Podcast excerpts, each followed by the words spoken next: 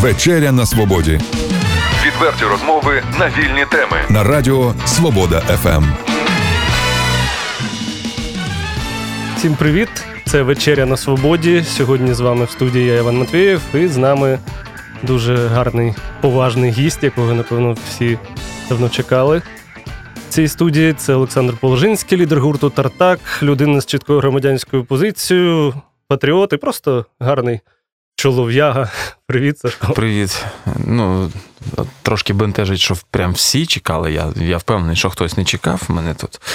Ну і з приводу чіткої громадянської позиції, я впевнений, що мою громадянську позицію різ, різні люди е, собі якось по-різному уявляють, як показує там життєвий досвід. Дуже багато про мене думають чогось такого, чого в мені немає. На жаль, чи на щастя, як коли. Ну, власне, я намагався просто зробити таку підводку пафосну, Ну, але Я тобі, я тобі вдячний. Можливо, і- можливо, будемо розвивати цю тему, але перше, це інформаційний привід. Це 20 років гурту Тартак е, Ну, вже, минулого вже року. кілька місяців, та як 20 років виповнилося групі Тартак. Але е, поки не виповнилося 21 рік, а це буде аж в грудні цього року, то можна говорити про те, що нам 20 років. От ми ці 20 років цілий рік святкуємо. І Успішно, їздити, більш-менш так. їздити туром по всій Зараз, Україні. зараз якраз у нас триває тур, двомісячний тур, квітень-травень, от спочатку квітня. він- Ну, фактично, якщо вже там зовсім бути прискіпливим, то почався тур 31 березня. До цього були окремі концерти: два в Києві, один у Львові, теж ювілейні, але вони робилися з трошки більшим розмахом, ніж е, ці турні концерти. Ці, звичайно, трошки скромніші. І е, ну, взагалі вони. Е, В першу чергу ставлять е, за мету приїхати з концертом до тих людей, хто не зміг чи не захотів приїхати на наші столичні концерти. Бо ті, звичайно, робилися і готувалися з найбільшою увагою і ретельністю.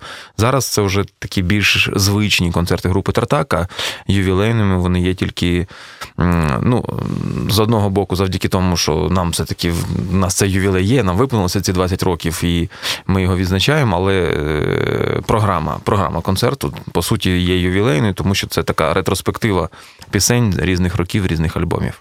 Ну, Тобто власне, немає акценту на якомусь одному альбомі, як це зазвичай у нас у наших там е, сольних концертах буває, коли ми граємо якийсь один альбом, а потім дограємо пісні з інших альбомів.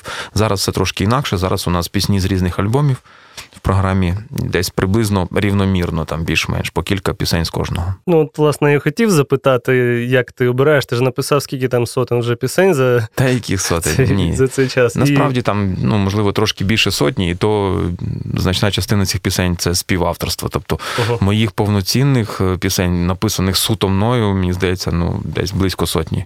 Я не рахував навмисно, ну так прикидаю, що десь їх стільки. Ну, є якісь такі відчуття, там серце щемить, коли цю пісню ні не заграємо, а от заграємо Ну, цю, це завжди є. там, Завжди є. Я, я практично всі наші пісні люблю однаково. Якісь трошки більше, якісь трошки менше. Можливо, якісь я вважаю там менш вдалими, і е, з якихось причин якісь пісні я відмовляюся грати. Ну, наприклад. Мені здається, що деякі пісні я вже аж занадто переріс. І якщо це не та пісня, якої е, в обов'язковому порядку вимагає глядач, то я такі пісні там певною мірою уникаю. Є якісь пісні, які ми не граємо через те, що у нас все-таки відбуваються зміни в складі, і нові музиканти не завжди встигають вивчити всі пісні. Та й ми вже теж ті люди, які є старожилами команди, да- да- далеко не все пам'ятаємо. Ну, от я нещодавно переслуховував там деякі наші альбоми, так, ну не, не окремі пісні, а просто альбомами слухав і, і розумію, що про деякі пісні я вже навіть почав забувати. Дивіться, теж 20 років, там, як не хочеться казати кліше, по типу злети і падіння, але чи є ну, але такі... вони, вони дійсно є, Ну, так і є. Вони За 20 завжди є років. у житті. От що, за що ти, чим ти так пишаєшся за ці роки? От Тут прям галочкою таку, це я зробив.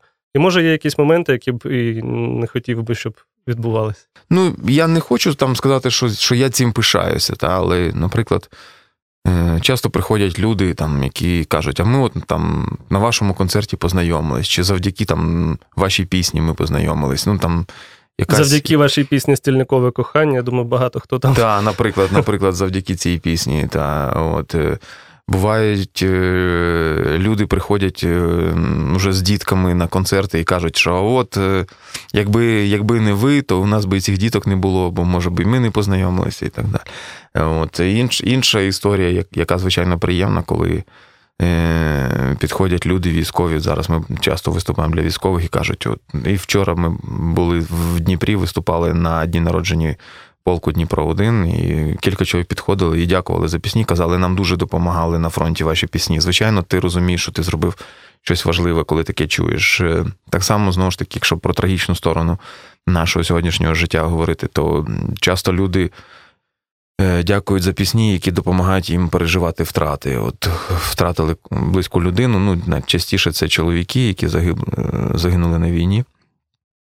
І от їхні дружини або їхні батьки дякують за пісні, які допомагають їм ці втрати е, переживати. Е, Є якісь е, речі, звичайно, ну, які не вдалися, щось можливо прикро. Ну, але я на цьому не дуже люблю акцентувати увагу. Не в не в тому сенсі, що я не хочу про це говорити. Я просто не тримаю це в пам'яті. Нащо тримати в пам'яті негатив? І краще буду на на позитиві акцентувати увагу. Негатив потрібно мати на увазі, щоб його уникати в майбутньому. Е, ну, тоді... Але але як як показує життєвий досвід, на граблі все одно регулярно наступаєш. Добре, стосовно іншого тоді питання, е, почну так здалеку, що ти сказав, що там хтось на концертах зустрічається, там створюють сім'ю. І взагалі, от коли було 20-річчя, там бачив якісь дописи чи навіть інтерв'юшки, там такі жінки, от українські, гарні, рокові, там та ж сама Каша Сацова там щось писала, що в стилі. А хто в свого часу не був закоханий в Положинського і так далі. Карпа там щось захоплювалась. Але ж я не чув такого, щоб ти там вже на комусь ожени, одружився, там, щоб в тебе родина, діти. От Що що я, таке? Я я не завжди чую, що мною так захоплюються, як ти говориш. Е, якщо ти цікаво, чому я не одружений, ну тривалий час е, я просто не хотів одружуватися. Ну просто ну, я не бачив в цьому ні сенсу, ні бажання. Ну і і дівчини в мене постійно не було. Потім, коли в мене там була одна дівчина, друга, з якою я би міг одружитися, ну там просто не склалося. З різних причин десь зіграли е, свою роль якісь там обставини, десь е, зіграли свою роль якісь там наші особисті риси, які не не дали нам можливості бути разом. От е, На даний момент е, я розумію, що ну, в принципі. Ставити собі за мету створити сім'ю заради того, щоб от вона просто була, то що от всі вважають, що треба.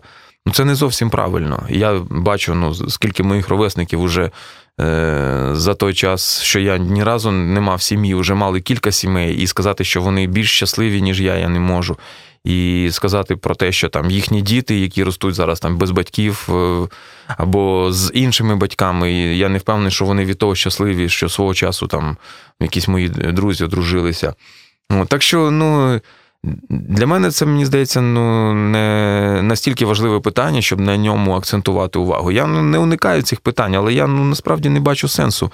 Ми живемо в в таких насичений подіями і змінами часу.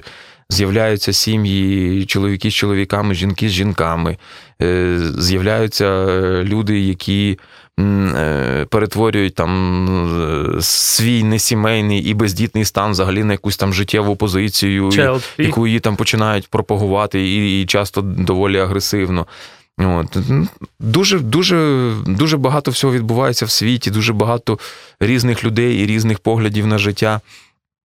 Я не знаю, ну насправді, е, чи настільки важливою є зараз е, питання сім'ї як частини суспільства, коли стільки проблем в суспільстві загалом є. Ну чи чи найбільша проблема в тому, що є такі, от, як я, неодружені 44-літні, вже через місяць 45-річні. Да? От. Ем, мені здається, що. Я свою життєву функцію вже виконав хоча б тому, що кілька моїх дуже хороших друзів за посередництва мого знайшли одне одного, створили прекрасні сім'ї, народили прекрасних дітей, виховують прекрасних дітей. І я впевнений, що якби мене не було, не було б цих сімей, не було б цих, е, цих дітей, то я вважаю, що щось після себе я вже залишив. Ну, якщо не рахувати наш пісні, звичайно. Зараз вивів на такий позитив це питання, крапку поставив, що дівчата, там не переймайтеся, все нормально. Якщо ви бажаєте стати половинкою Сашка, то у вас є шанс. Ну, щоб поклонниці, шанувальниці знали. Ну. Може, є шанс, а може нема шансу. Я, я в мене немає, ну знаєш, таке, так, життєва мета знайти дружину, створити сім'ю. У мене цього немає. Я не шукаю собі е, жінку, не шукаю собі дівчину, не шукаю собі там дружину, другу половину там можна називати по-різному. Я не обділений жіночою увагою і. Я не знаходжуся в активному пошуку, так, як зараз е, Статусу часто такого доводиться казати. нема. От, і, і я не впевнений, що е, мені це дійсно треба. Можливо, я припускаю, що якщо я зустріну людину, з якою я захочу створити сім'ю, я захочу створити сім'ю. Поки цієї людини немає, нема про що говорити. Е, Зокрема, в твоїй кар'єрі творчій не останнє місце займало і зараз вже знову ж таки займає телебачення. Ти був ведучим багатьох великих таких е, українських, всеукраїнських потужних проєктів, і потім певний час не працював. І от зараз повернувся дуже гарний проєкт на каналі М2. Е, Ти скучив свого часу, коли ти не працював? Ти взагалі вважаєшся якимось теж своїм покликанням? Ну, мені це цікаво. Мені цікаво, і чому я повернувся на телебачення, тому що після стількох років якихось е, пропозицій, які просто ну, е, я відхиляв через те, що мені це було нецікаво, і ну, кілька разів е, мене запрошували на телебачення, і на якихось там рівнях інстанцій мене бракували, хоча там, ну, на якихось там пробах чи, чи там на як, як це називається, на співбесідах. е, Я е, справляв приємне враження, і безпосередньо люди, які брали в цьому участь, е, були в захваті від того, як все пройшло, і були впевнені, що от вони знайшли людину, але десь там на якомусь рівні керівництво рубало мою кандидатуру. То в даному випадку. А мова йде для тих, хто не знає про проєкт, який називається Моя музика. Це програма, яка виходить щовечора в середу о 21-й годині прямому ефірі каналу української музики М2. То тут е, все зійшлося. Це тема, яка мені цікава. Ми говоримо про музику і ми слухаємо українську музику наживо. Е, Це тема, ну, в якій я більш-менш трошечки розбираюся, не в усьому, і саме для того до, нас. е, Приходять різні експерти, щоб розповісти те, чого я не можу розповісти, чого я не знаю, або допом- допомогти донести інформацію більш фахово до наших глядачів. От, і е, разом з тим є мій власний інтерес. Ну, я давно хотів робити щось схоже. Можливо, це не ідеал моєї там програми, от, але, але це близько до того, що я би хотів робити, що мені було би цікаво робити. І я маю, е, як це правильно, е, зустрічний карт-бланш та, від керівництва каналу, від людей, які забезпечують можливість існування цієї програми. Я багато в чому маю повну свободу дій. Я маю вплив на формування теми, я маю вплив на хід розмови, я маю вплив на вибір музикантів, які е, грають у нас в студії. Тому я, в принципі, е, задоволений. Це, звичайно, це не 100% задоволення, коли ти робиш все саме так, як ти хочеш. Ну, але якщо ми розглядаємо компроміс, то це дуже хороший компроміс. І я радий, що є люди, які цю програму дивляться, які на цю програму чекають. Є люди, які дякують за цю програму. І е, особливо приємними для мене є, звичайно, е, такі випадки, і їх вже було кілька, коли е, хтось із моїх знайомих е, розповідає мені, як вирішив глянути, що ж там за програму веде Положинський. Зайшов е, на нашу офіційну сторінку, ну, офіційну сторінку каналу М2 на Фейсбуці, От я Де- ще хотів де сказати, всі- що це найцікавіше дивитись через Фейсбук. де, бо... де всі ці, де всі ці е, відеофайли збережені і можна переглянути. І от каже, там вже кілька чоловік мені таке говорили. Зайшов глянути, завис, перед- передивився всі випуски. Звичайно, звичайно, е, от е, такі факти мені є приємними. Особливо, якщо це люди, точка зору яких для мене є важлива. Це дуже цікавий матеріал. Я теж е, серед тих людей, які дивляться, можливо, не щоразу, але Ну- от я, я хотів сказати, що коли я для слухачів, коли ви передивляєтесь через Фейсбук, то там, коли йде реклама, відбувається найцікавіше. Фейсбук не вимикається, і можна почути, як там щось одне одного підколюють, там щось десь про щось розмовляють. Ну, і- і, от е, це класний формат. Е, Те, що ти дивишся не кожну програму, це ще не значить, що кожна програма однаково нам вдається. Теж інколи буває, що я не в, не в гуморі, чи, чи не, не в дуже хорошому там стані, бо я кілька програм проводив просто в жахливому фізичному стані, був дуже хворий. І це почалося з першої програми. Ми виходили в ефір. Це перша програма якраз була між двома ювілейними концертами Тартака. Я з температурою, в мене кашель, горло. Я ледь живий, мені треба починати новий проект. І от вже кілька, разів це повторювалася історія. Я так розумію, що це, що це вже карма цієї програми, що я час від часу змушений буду працювати в такому хворобливому стані. Ну, але, але дуже сильно витягує програму музика. Дуже, дуже багато в нас цікавих музикантів, які приходять на програму, і багато хто з них якось дебютує у нас в програмі, чи дебютує з новими піснями, чи з новим звучанням. Чи е, ну, от, е, дехто взагалі там вперше з музикантами працює, там, ну, хтось із поп-артистів, хто більше звик працювати там, під е, мінусову фонограму, коли музика грає, співається наживо. Тут вирішив спробувати себе з, повністю з музикантами, коли все грається наживо одночасно. І для, для людей це теж досвід цікавий. І от ми так перейшли до питання про українську музику. Дійсно, і завдяки твоїй програмі, і взагалі останнім часом і стає все більше і більше якісною. Це на відміну від тих розмов, коли вводилися квоти, що от ні, нема чим буде забивати ефір, буде там через одну пісню ОКНР заставити. Твоє ставлення до того, що відбулося, взагалі, чи вистачає у нас гарного українського музичного продукту? Слухай, зараз? давай ми спочатку там ну, питання ну, квот розглянемо, Ага, та, там да. наповнення. Ну, дивись, от у нас там, ну скільки там, 25 років існує незалежна е, держава Україна, ну, якась там, ну, років 20, наприклад, да, із цих 25 у нас більш-менш існує якийсь там радіоринок. Та. І от е, всі ці роки, е, ну, беремо мережеві радіостанції, значною мірою ігнорували існування української музики за, за деякими винятками, так? І от раптом всі ті самі люди, які багато років робили вигляд, що немає у нас якісної української музики, раптом повинні цією українською музикою, якої в їхньому розумінні немає, наповнювати свої ефіри, тому що помінялися правила гри. Люди ж ті самі лишилися здебільшого, так?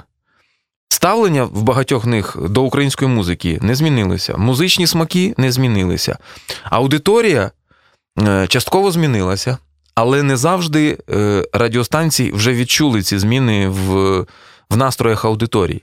І, звичайно, деякі радіостанції відкрито там все саботують питання, і дійсно вони чинять спротив, і явний, і прихований, тому, щоб наповнювати свій ефір е, українською музикою.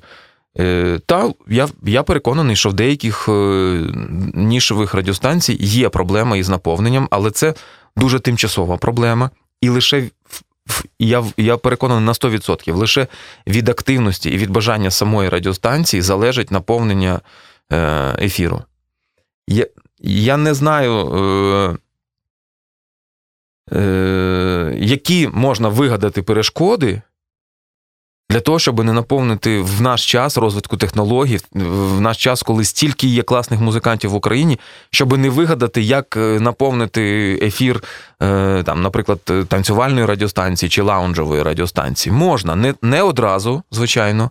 І в якісь моменти та дійсно доводиться йти на якісь там компроміси, крутити умовно е, там, нішеву музику, та, ну там. Ну, там, якщо це танцювальна, ну, це наш не зовсім наш, ну, більш-менш можна, можна там щось трошки за вуха притягнути. Якийсь час це дійсно. Та якийсь час, можливо, доводиться більше крутити одного і того ж самого, менше буде різноманітності. Але якщо е, іти на контакт із музикантами, якщо шукати людей, які творять таку музику, якщо давати їм можливість е, творити е, у співпраці із радіостанцією, коли радіостанція і е, там, музикант чи артист е, ведуть діалог з приводу того, як. Ну, бо знаєш, є ж теж. Артисти, які хочуть потрапити на радіо, не знають як, наприклад. Або є артисти, які хочуть потрапити на радіо, але в них є там якесь упередження, типу, що моя музика має звучати тільки ось так, а не інакше. Так от, грамотний радіопродюсер, я впевнений, якщо чує пісню, яка в його розумінні може зазвучати по-новому в форматі його радіостанції, повинен переконати цього артиста, якщо артист сам не розуміє, що і як треба зробити, змінити. І якщо потрібно, знайти людину, яка допоможе артисту це зробити. Так, це клопіт, так це морока, але так працює радіобізнес в моєму розумінні. Так. Е- Ну, я чув безліч історій, як е, європейські американські радіостанції шукали. Відкривали, знаходили е, нові імена в музиці, і ці імена стали культовими для цілих поколінь меломанів. Чому у нас не може відбуватися те саме? Чому радіостанція має бути у нас пасивним Щоб приносили е, лише. користувачем того, що створили інші, а не брати участь у творенні, у пошуку? Мені здається, що от якраз існування квот стимулює до цього. А от дивись, українська музика, на, на твою думку, це обов'язково музика, слова українською мовою, тобто мовне питання, як для тебе? Чи можливо там є якісь ну, Ні, люди з мене російськомовних регіонів, які там теж можуть е, творити? В моєму особистому лексиконі, якщо я кажу про українську музику, я маю на увазі україномовну пісню. Угу. Вона може творитися навіть не в Україні. Не все, що робиться в Україні, на мою думку, може називатися українською музикою. Те, що зроблене в Україні, воно теж може називатися українською, але в іншому контексті. Але коли я зазвичай, коли я зазвичай говорю про українську музику, я маю на увазі в першу чергу музику україномовну, а не просто створену в Україні. Ну, останній тренд, чи не тренд, а це цитата в Фейсбуку Скрипка правий. Ти знаєш, е, я не, не дуже там щільно занурювався в це питання, бо я якраз у ці дні, що оцей скрипкосрач триває, та е, знаходжуся в турі, в переїздах, і я ну, поспати не маю часу нормально. Куди ж там аналізувати, що відбувається на Фейсбуці. Але е, я зустрічав е, допис, в якому показано цю фразу не вирвану з контексту, яку всі розганяють, а у великому шматку тексту. Якщо це дійсно автентичний текст, то нічого страшного в тому, що сказав скрипка, насправді немає. Тим більше, так я розумію, він це сказав ще рік тому. Просто чомусь хтось зараз вирішив це е, розкрутити. Я думаю, що це е, якийсь е, штучно спровокований хід е, на те, щоби дискредитувати. Дискредитувати, можливо, не самого скрипку, а от власне людей, які, які відстоюють е, активну українізацію. До речі, я згадав знову ж таки Фейсбук. тому, тому що да. я дуже бачу е, ну, багато прикладів того, як е, часто буває, що люди, навіть ну, які здаються людьми здорового глузду, ведуться на такі провокації. Так от змінюю питання. Було десь місяця півтори тому такий стрім на Фейсбуку, де е, ви з скрипкою, з Іваном Леньо, з Фаготом, якщо когось ще з Фома з мандрів там. е, Фома, і ви, Тарас. Компаніченко. ви записували пісню для українських вояків. Вона вже готова, який зараз Я статус? не знаю, що це, там? це насправді ідея Олега Скрипки. Я не дуже там розумію, в чому там суть, але як мені це все подавали? Хтось е, з представників Збройних сил України, чи з Генштабу, чи не знаю, з, Міністерства оборони, я точно не знаю, звернувся до Олега з проханням зробити осучаснену версію е, гімну ОУН, який мені, наприклад, завжди подобався. І, чесно кажучи, ну, я вважаю, що за своїм змістом і за своїм посилом він е, значно сильніший, ніж наш е, український гімн ще не вмерла Україна, хоча би, хоча через те, що е, там менше, менше нарікання на злу долю і більше е, формулювання точки зору, що все залежить від нас. От як ми зробимо, так і буде. От. Е, Але ну, який вже є в нас гімн, такий є. Він став святим для багатьох е, людей, для багатьох мільйонів людей. І е, не стоїть питання там критикувати його зараз. Але е, до Олега звернулися з пропозицією зробити цю піснею адаптованою для Збройних сил України. Мені це е, ну, близько і зрозуміло, але там трошки.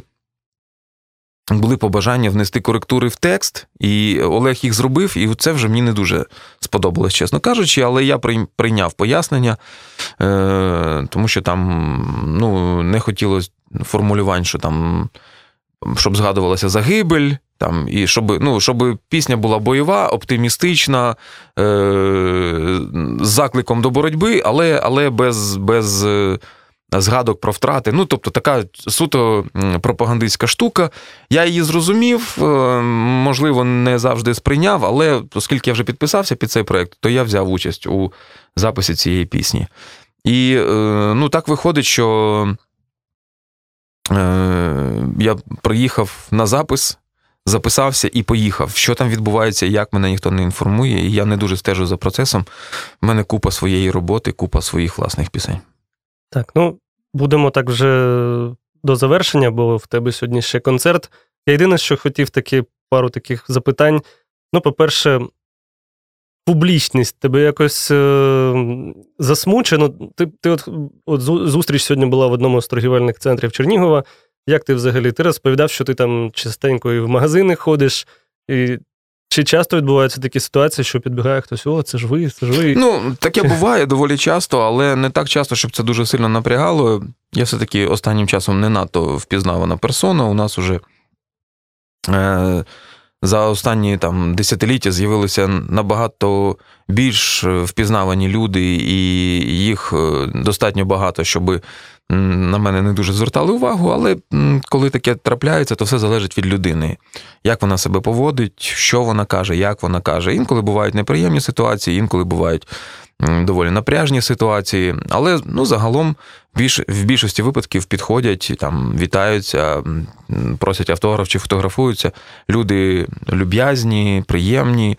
Люди, яким хочеться відповісти взаємністю, приділити трошки уваги, якщо є така можливість. Так що е, в багатьох випадках це не обтяжливо, в багатьох випадках це приносить якісь свої позитивні сторони. Е, Нещодавно, як ми поверталися з Маріуполя, наприклад, вийшов там невеличкий, не дуже приємний конфлікт із е, нацгвардійцями на блокпості. Вони вирішили е, якось аж занадто ретельно оглянути наш бус, а ми трошки поспішали, і, і це була пізня, пізня ніч, і почав назрівати конфлікт.